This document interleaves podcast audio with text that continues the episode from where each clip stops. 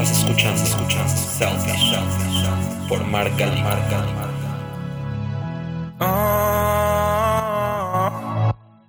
Bienvenidos a todos a este segundo episodio de este podcast que se llama Selfish con doble L. Yo soy Mark y estoy muy contento una vez más de estar con ustedes. Ahora sí que literal que cool estar con ustedes. ¿Y por qué que cool? Porque exactamente de esa palabra se trata este capítulo vamos a intentar de alguna manera entender cuál es el significado exacto de la palabra, que es muy difícil porque está arraigada en nuestra cultura y en nuestra sociedad. Y al mismo tiempo vamos a hacer un recorrido histórico por todos sus conceptos y también vamos a ver por qué se relaciona con el mundo de las marcas.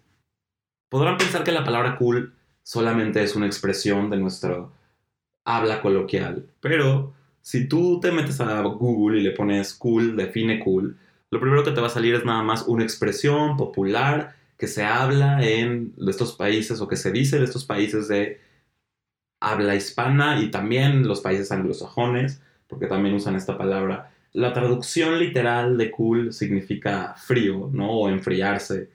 Pero realmente nosotros no lo utilizamos para decir que algo está enfriado.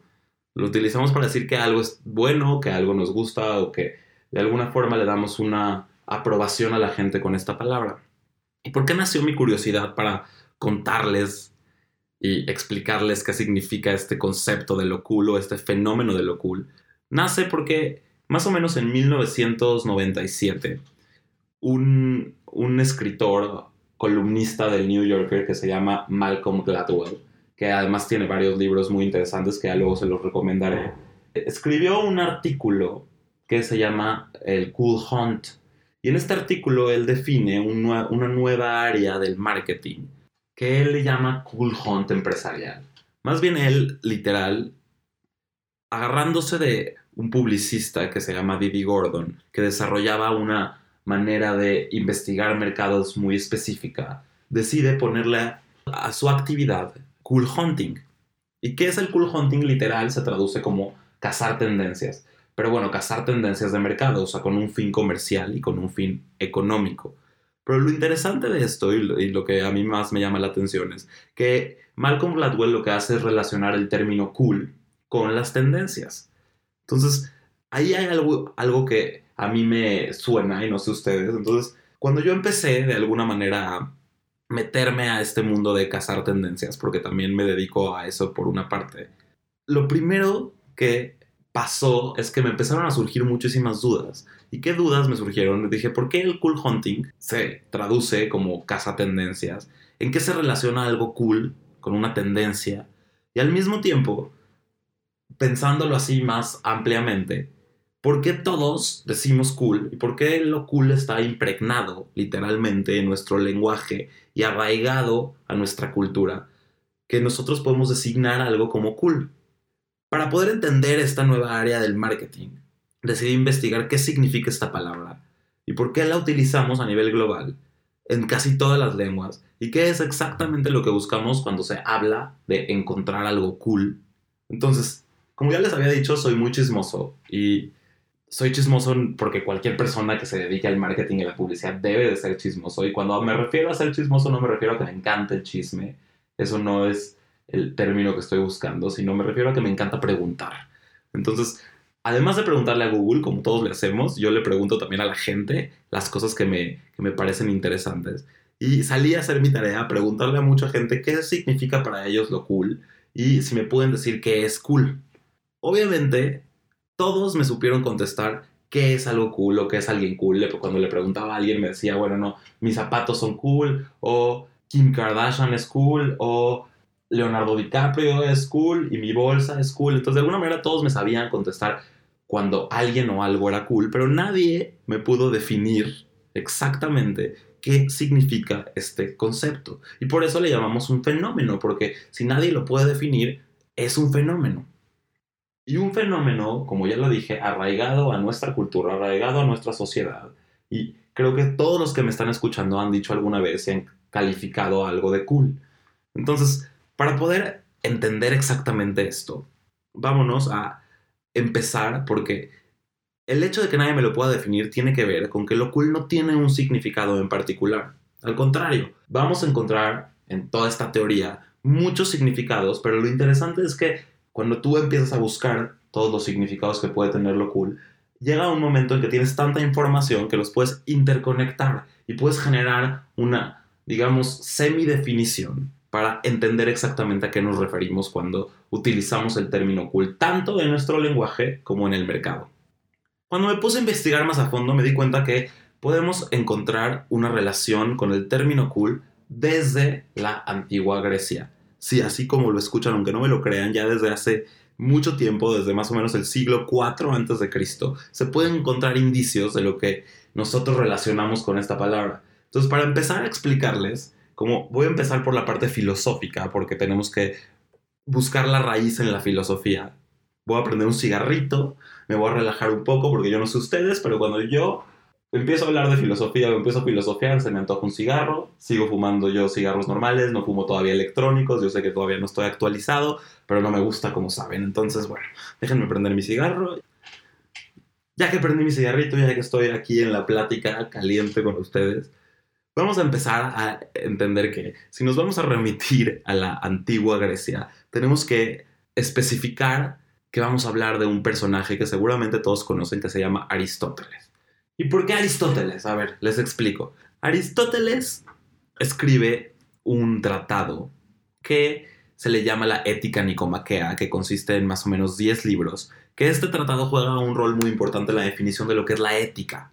En esta obra él abarca un análisis de la relación de nuestro carácter con la inteligencia y con la felicidad. Aristóteles menciona el hecho de que muchos objetivos de los humanos son realmente solo objetivos intermediarios, ¿Y a qué se refiere con eso? Que solo se desean porque hacen posible de alguna manera el logro de un objetivo superior.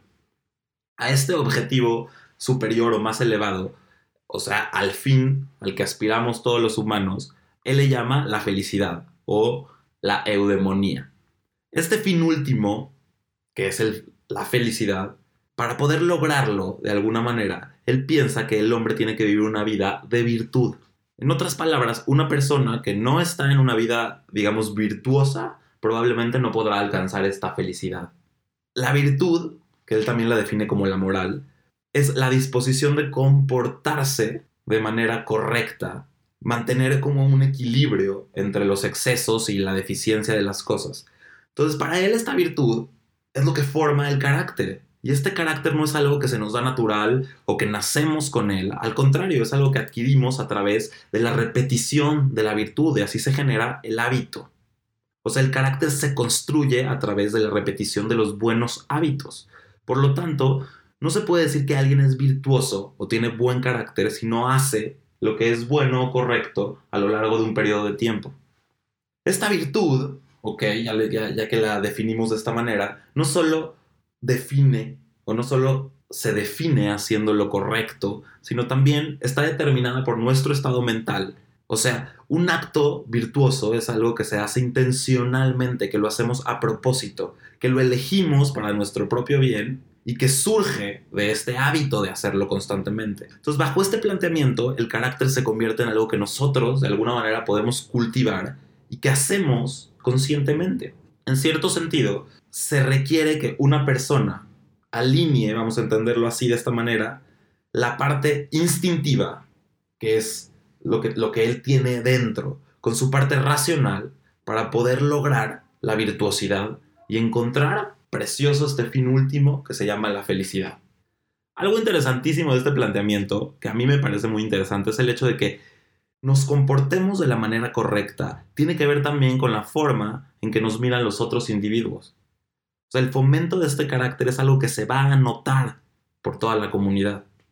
Entonces, vamos a entender que el carácter del que habla Aristóteles tiene que ver con algo que se ve, algo que se percibe a través de las otras personas. Entonces, ya que desglosamos esta concepción de la felicidad aristotélica, nos vamos a ir un poquitito más adelante en la historia, bueno, más bien no tan poquito, un poco muy adelante en la historia, para entender en qué se relaciona esto exactamente con el término cool. Entonces nos vamos a remitir ahora al siglo X después de Cristo, más o menos, en donde podemos localizar en África específicamente, donde hoy es Lagos en Nigeria, un grupo étnico que se llama los Yoruba. Los Yoruba no solo eran un grupo étnico, también, también tenían una religión y una concepción de la estética y de la cultura muy distinta a los demás. Entonces, hay algo aquí interesantísimo. No sabemos si hay una relación entre Aristóteles y los Yorubas. Sabemos que el imperio romano se extendió por algunas áreas de África, eso sí lo sabemos. Entonces, cabe la posibilidad de que con esta extensión del imperio romano en África se contagiaron las ideas aristotélicas. Pero lo que sí sabemos es que entre los Yoruba y Aristóteles, las concepciones de la moral y la virtud son muy similares. Ellos también hablan sobre el carácter como un elemento central. Y para que me entiendan mejor, para los Yoruba, así como para Aristóteles, hay tres componentes claves que conforman la vida estética y espiritual. Y estos tres componentes se relacionan completamente con lo que estábamos hablando de la felicidad o la eudemonía. Primero, el primer componente se llama Ashe. Ashe, si nosotros lo traducimos, literalmente significa inspiración. Ellos dicen que la inspiración es esta capacidad de desarrollar una visión divinamente inspirada de quiénes somos, qué podemos lograr y cómo debemos llevar a cabo. Esto es el primer paso para este desarrollo espiritual y estético de un ser humano. O sea, ellos plantean que Ashe es literal cuando el espíritu entra en ti. Pero no estoy hablando de que un espíritu se te mete y que te poseen o que se te mete el diablo, no me estoy refiriendo a eso. Para ellos, este espíritu es la visión de algo más grande. En este sentido se refieren a que en lugar de estar atrapado en una perspectiva más limitada, como cualquier mortal, literalmente eres inspirado por una visión desde un punto de vista más amplio, tanto en términos de tiempo como de espacio. Entonces, una vez que tú tienes esta inspiración, este Ashe, llevar esta visión a la comunidad con éxito, donde pueda ser útil para todos, requiere de una disciplina, de un hábito, de una fuerza de voluntad y de un poder personal. Algo que ellos lo resumen con la palabra igua. Y si nosotros traducimos exactamente a qué se refiere la palabra igua, literal significa carácter. Entonces, aquí hay una relación directa, ¿sí se fijan? Para ellos, cuando una persona ha cultivado con éxito una mayor visión del mundo, o sea, este Ashe, y tienen esta voluntad interna y la fuerza del buen carácter para hacer realidad esa visión en una comunidad, para que se vea tangible con sus acciones, con su rostro, con su comportamiento, se comenzará a cambiar a una expresión de nobleza, según ellos. Y no solo eso, esa visión mayor e inspirada, las personas que la tengan no se verán afectadas por irritaciones ni grandes ni pequeñas del contexto por lo que es algo que se puede notar, son personas que se quedan muy estoicas ante el contexto, porque tienen una manera de interpretar las cosas mucho más profunda. A esto, a la combinación de Ashe e Iwa, los Yoruba le llamaban Itutu. Sí, así, Itutu como suena. Si nosotros, y esto es lo más interesante de todo, si nosotros traducimos Itutu al inglés, literalmente Itutu significa coolness. Entonces, para ellos, el coolness o este itutu solo se consigue cuando, al igual que Aristóteles, se reflejan cualidades externas que la comunidad en general puede observar y no solo que observa, que aspira a adoptarlas. Con esto ya tenemos un inicio de esta actitud aspiracional que es lo cool. Entonces, dejando un poquito al lado a los Yoruba por ahora, porque ahorita volvemos a retomar, porque ellos marcan un poco el significado de esta palabra, nos vamos a remitir un poco más adelante al siglo XV, casi casi al final del Renacimiento, donde vamos a analizar otro tratado que se llama Il Cartillano, que se traduce literal al español como El Cortesano. Este tratado fue escrito por Baltasar Castiglioni, que él era un literal un cortesano y escritor italiano, y en él se describe la idea de lo que era la vida del Renacimiento y aporta un modelo de caballero que responde a todas esas inquietudes y a la visión del mundo que se tenía en esa época. Para él, vamos a entenderlo de esta manera, un caballero perfecto debía ser igual de experto en las armas como en las letras, debe saber conversar, tratar con sus semejantes y toda esta actitud sumada del caballero perfecto él le llama con un término que se llama expresatura.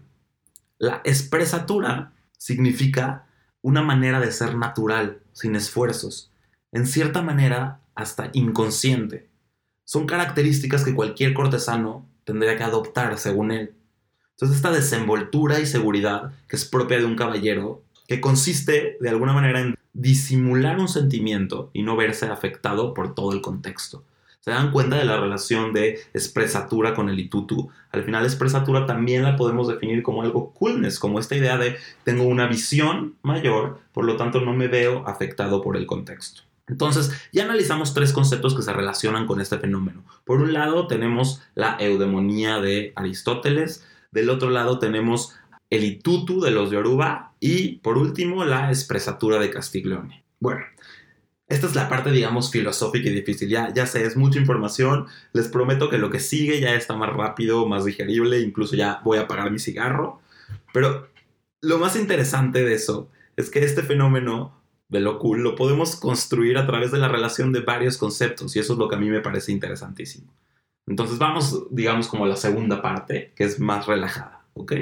Y como acabo de apagar el cigarro, perdón si hablo con la flema de Lolita Yala, pero bueno, vamos a retomar a los Yoruba con esta filosofía del itutu, del coolness.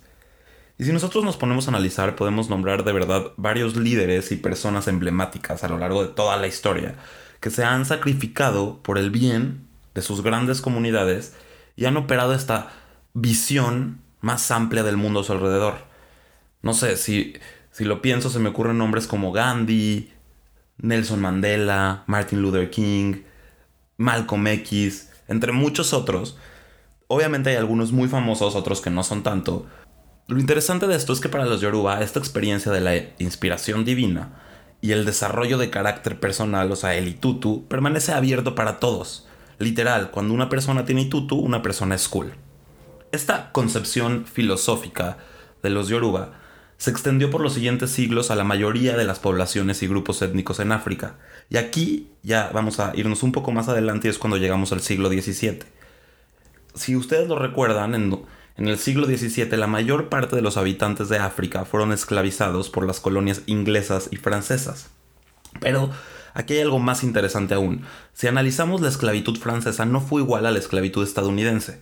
obviamente, las dos colonias esclavizaron igual, con la misma brutalidad, pero la diferencia principal es que entre los esclavistas franceses, si tú tenías una gota de sangre francesa en ti, eras francés. En cambio, para los estadounidenses, si tú tenías una gota negra en ti, siempre eras negro. Hasta la fecha sigue siendo esto parte de la sociedad norteamericana. Al mismo tiempo que los esclavizaban estos franceses, también estaban perfectamente felices, si le quieren llamar así, de explotar estos talentos de su población esclava. Entonces, si analizamos, vamos a encontrar entre los esclavos franceses contadores de las plantaciones, tutores para los niños, músicos, profesores de piano. O sea, digámoslo de esta manera, si un esclavo mostraba algún talento en particular, los franceses estaban perfectamente bien con explotar ese talento. Por lo que muchos esclavos en manos de los franceses aprendieron a explotar sus talentos musicales y aprendieron de música. Entonces, de ahí recordemos que la esclavitud en el siglo XVII y XVIII se convirtió en un gran negocio, por lo que tanto los franceses como los ingleses vendían a sus esclavos, y la mayoría de estas ideas yoruba, que estaban esparcidas ya por África, ahora se esparcieron también por esta diáspora del negocio de los esclavos. Y llegaron a países de América Latina como Haití, Trinidad y Tobago, como Cuba, como Brasil, entre otros países. Lo interesante es que los ritos religiosos, las creencias, la música y los mitos de yoruba, hasta la fecha nosotros los podemos encontrar en estos países. ¿Por qué? Porque los esclavos los traían adentro, estaba, estaba todavía en su concepción interior. Si nosotros analizamos en Haití, los yoruba se llaman nagos, en Brasil se llaman Shango, en Cuba se llaman Lukumi, pero ellos lo que hicieron fue esconder sus creencias religiosas a través de las religiones que les impusieron sus esclavistas. Entonces incluso muchos de los cantos sagrados de la santería todavía siguen en el idioma yoruba y esta adaptabilidad de los ideales de los yoruba proporcionó obviamente una estética y una creencia espiritual y, y esta idea les dio esta fuerza de o esta habilidad única para encontrar una expresión en nuevas configuraciones del mundo, ¿no? Incluso en algunas colonias del Nuevo Mundo fueron obligados a vivir bajo el catolicismo. ¿eh? Y esta idea yoruba a menudo la enmascararon en sus dioses y hay muchas identidades de dioses que están escondidas en estos santos católicos.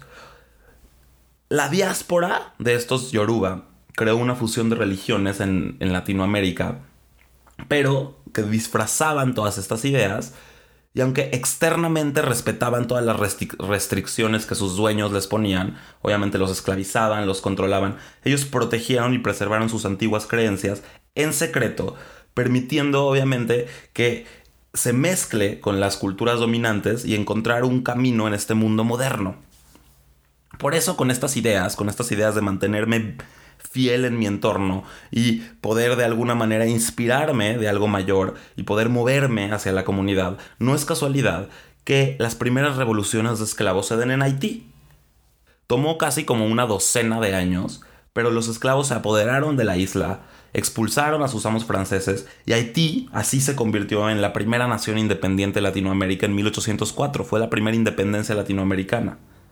Este descaro que tuvieron algunos de los esclavos les ha costado que hasta la fecha Estados Unidos siga castigando a esta isla. Recordemos que después Estados Unidos, más o menos en 1914, si no me equivoco, invadió, bueno, ocupó Haití con el pretexto de salvaguardar las tierras y hasta la fecha Estados Unidos castiga a esta isla, ¿no? Pero el punto es que con esta independencia de Haití, los músicos negros franceses que habían sido entrenados con estos instrumentos europeos los tutores de piano, los profesores, de repente, sin los amos, se encuentran sin mecenas y se encuentran sin trabajo. Entonces, no es casualidad que durante los primeros años del siglo XIX muchos de estos artistas, estos músicos, abandonan Haití y se dirigen al puerto más al norte del Caribe, y este puerto se llama Nueva Orleans. Estos músicos que se formaron en Francia, muchos de ellos todavía influenciados por la religión y las ideas culturales de Yoruba que sobrevivieron en Haití, encontraron como estas nuevas formas musicales más antiguas de la cultura esclava de la América del Norte y comenzaron a crear una nueva música en su nuevo hogar, Nueva Orleans. Ellos, para huir un poco de esta esclavitud, se reunían en la plaza principal que se llama Congo Square, que incluso esta plaza hoy en día es muy famosa. Si ustedes van a Nueva Orleans, los invito a que la visiten porque es muy interesante. Pero se reunían a tocar su música. Y entonces, esta actitud que heredaron de los Yoruba, por la improvisación, el desarrollo de estas habilidades para retener emociones, por portarse con, con cierto porte tranquilo, que le podemos llamar como la expresatura, que nace como mecanismo de autodefensa y de supervivencia para estos esclavos, fue parte importantísima de la cultura de la música que se desarrolló alrededor de Nueva Orleans. Esta música, que en realidad era una familia de géneros musicales que comparten características comunes, se le conoce como el jazz. En 1890 aparece este hombre que se llama Buddy Bolden. Este hombre se le conoce como el padre del jazz. Si quieren oír un poco de su música, lo voy a subir junto con todos los que mencioné en, este podcast al Instagram de Selfish recuerden que es self-ish. Y bueno, él es el, primer, es el padre del jazz. Y vamos a entender al jazz como esta forma de arte musical que se origina en Estados Unidos, pero tiene que ver con la confrontación de los negros, la música europea y las ideas de América del Norte. Entonces, el jazz tiene la instrumentación, la melodía y la armonía se derivan principalmente de la tradición musical de Occidente, pero el ritmo, el fraseo, la producción de, sonido y los elementos armónicos del blues se derivan de la música africana y del concepto musical de los africanos, ¿no? A lo largo del siglo XX, después un poco más adelante, esta música se empieza a volver muy popular. Aparecen representantes famosos hasta la fecha. Uno de ellos, que seguramente lo conocen, se llama Louis Armstrong. A él lo apodaban Sachi. Y él, junto a otros, fue digamos, el encargado de esparcir el jazz por todo Estados Unidos. Entonces pasó el jazz de ser de Nueva Orleans a otros centros urbanos de todo el país como Kansas City, Detroit, Minneapolis, Chicago, Baltimore, Nueva York, San Luis. Entonces estas expresiones musicales de alguna forma se abrieron parte a esta cultura popular y hasta la fecha los encontramos en, en la parte popular. Hoy el jazz es muy popular por eso. Si nosotros analizamos a esta primera época del jazz, se le conoce como el hot jazz, o sea, el jazz caliente.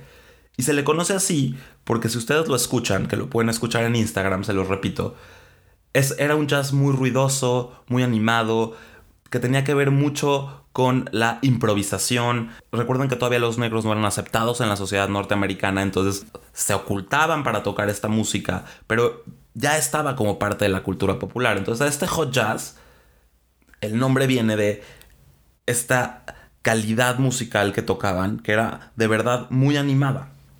Con este esparcimiento del jazz, ya para los años más o menos 1940, para la década de los 40, ya cuando es parte de la cultura de Norteamérica, el jazz empieza a contagiar también o se democratiza en cierto sentido y se abre también a los músicos blancos.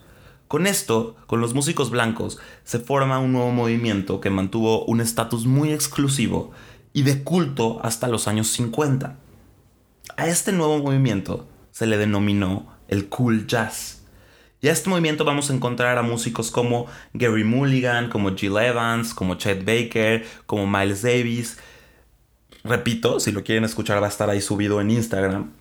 Pero, pero lo interesante de esto es que le llaman cool jazz por dos cosas. Se dice que le llaman cool jazz porque como ya los blancos sí podían tocar en lugares abiertos, corría el aire en lo que ellos tocaban y también Dicen que se le llama cool jazz porque era un jazz mucho más sofisticado, mucho más planeado, mucho más suave.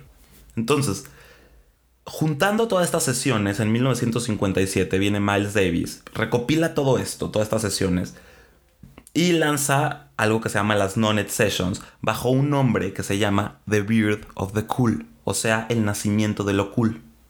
Una vez que él lanza estas sesiones de jazz, del, cool jazz, se puede decir que a partir de ese momento el término cool comienza a tomar un significado y una relevancia cultural, ya como término. Obviamente viene desde mucho antes, pero ya como término lo empieza a tomar a partir de que él literal da a luz a lo cool, ¿no? El nacimiento de lo cool. Y sumando esto con que en los años 50 empiezan estos prototipos de rebeldía que se rebelan contra el periodo de las dos guerras, se individualizan y pasan a ser parte de este movimiento que la identidad la definen a través de su estética. El cool pasa a ser parte de la cultura popular y se impregna también en los artistas del momento desde una perspectiva completamente estética, por lo que vamos a encontrar a estos rebeldes como Dean Martin, como James Dean, como Marlon Brando, incluso a Steve McQueen, que le, que le apodaban el The King of the Cool o el Rey de lo Cool. Y cuando ellos ya lo ponen en algo estético, estos personajes le dan un nuevo significado cultural a lo cool. Desde la estética, este aspecto sin esfuerzo, que también viene de la expresatura de Castiglioni, pasa a ser uno de los atributos principales de este fenómeno. Con esta masificación, pues llegamos a la cultura popular del siglo XXI. O sea, hasta hoy llegamos a lo mainstream, dándole este nuevo significado. ¿Y cuál es el significado de hoy de lo cool? Pues esta idea de ser o proyectar una cierta ilusión de originalidad. Y así es como hoy podemos calificar a personalidades como Beyoncé, Kanye West, como las Kardashian o como Kendall Jenner, como cool, ¿no? ¿Por qué? Porque lo que están haciendo es que están proyectando esta ilusión de originalidad que en cierto sentido aspiramos. Ya que entendimos todo esto y el recorrido ya llegamos al siglo XXI con Kendall Jenner, vamos a retomar un poco todo lo que hemos platicado para entender y darle una definición a lo cool. Entonces, vamos a retomar de cada una de las partes y las vamos a interconectar. Vamos a partir de que lo cool no tiene una definición, entonces vamos a tratar de hacer nuestra propia definición. De Aristóteles vamos a rescatar esta parte de que es algo aspiracional, ¿no? Esta virtud aspiracional. De ahí, de los Yoruba, podemos definirlo como esta actitud que no me veo yo afectado por el contexto. Si analizamos a Castiglioni o al, cortesano, lo vamos a relacionar con este comportamiento, con un comportamiento, tiene que ver más con cómo yo me comporto. Del jazz vamos a sacar esta idea de que es algo nuevo, original, que tiene que ver con, con lo no ensayado, con algo que se da natural. Y de la cultura pop vamos a relacionarlo con esta parte de estética e identidad. Por lo que vamos a concluir que el fenómeno de lo cool engloba tanto actitudes como comportamientos, como productos, como objetos o como personas. No podemos definirlo tal cual, pero podemos hacer una distinción entre dos conceptos. Podemos decir, existe algo que le podemos llamar como lo cool externo, que tendría que ver con cualquier cosa que yo pueda comprar o consumir, cualquier producto, servicio o experiencia. Y por el otro lado, vamos a llamarle a lo cool interno, que lo vamos a entender como estas habilidades, talentos, personalidad, rasgos de carácter que cultivamos y que están disponibles para todos, un poco con esta onda del itutu. Bueno, ahora después de todo esto, el chorazo, ¿cómo esto se relaciona con el mundo de las tendencias? ¿Por qué llegó Malcolm Gladwell a decir que las tendencias son lo mismo que lo cool? Para eso tenemos que entender cómo se define una tendencia. Entonces, una tendencia la vamos a explicar como la dirección que está tomando algo. O sea, hacia dónde esté yendo el mercado. Y si lo sumamos con lo que acabamos de definir de lo cool, pues vamos a entender que el cool hunting lo que hace es buscar esta dirección que toma algo, pero algo nuevo, o algo diferente, o algo original. Ya sea un objeto, un patrón, una dinámica, una actitud o un comportamiento. Pero esto es aspiracional, o sea, es digno de adoptarse o de imitarse. Y retomando a Malcolm Gladwell en este artículo del Cool Hunt, él menciona qué es para él lo cool y dice que lo cool es el producto original, un estilo único o una persona que prescribe este estilo único. Pero ah, menciona algo que a mí me parece muy interesante. Dice, lo cool solo puede ser observado por alguien cool. ¿Y a qué se refiere con esto? No se refiere que si tú no eres cool no puedes verlo cool. Se refiere que es algo que tiene que ver con la percepción. O sea que es un concepto individual. Por lo tanto, el hecho de que tú aspires a algo hace que eso lo veas como cool. Y por eso, el trabajo de un cool hunter hoy en el mercado, en el marketing, es de alguna manera detectar estas variaciones en nuestra actitud o en nuestra forma de vida que contrasten con la manera de pensar de los demás, que sea este pensamiento original, que sea digno de aspirarse. Bueno, ya con esto creo que queda muy claro de qué se trata este concepto de lo cool o este fenómeno de lo cool. Espero que si llegaron hasta aquí no se hayan aburrido mucho con toda esta historia y que les haya parecido cool este capítulo. Espero que la próxima vez que les pregunten qué es cool ya sepan responder por qué le dicen cool a las cosas. Y si se van a dedicar a ser cool hunters de mercado, sepan que lo que tienen que encontrar estos patrones originales en cierto comportamiento o en cierto producto para poder generar una ventaja competitiva en las empresas. Les recuerdo que Selfish no solo es este podcast. También estamos en Facebook como Selfish o en Instagram como self-ish, donde les voy a poner toda la música para cualquier duda o comentario, ahí, ahí les puedo contestar. Y muchas gracias por escucharme una vez más. Nos vemos la próxima. Estás escuchando, escuchando Selfish por marca, marca, ah. marca.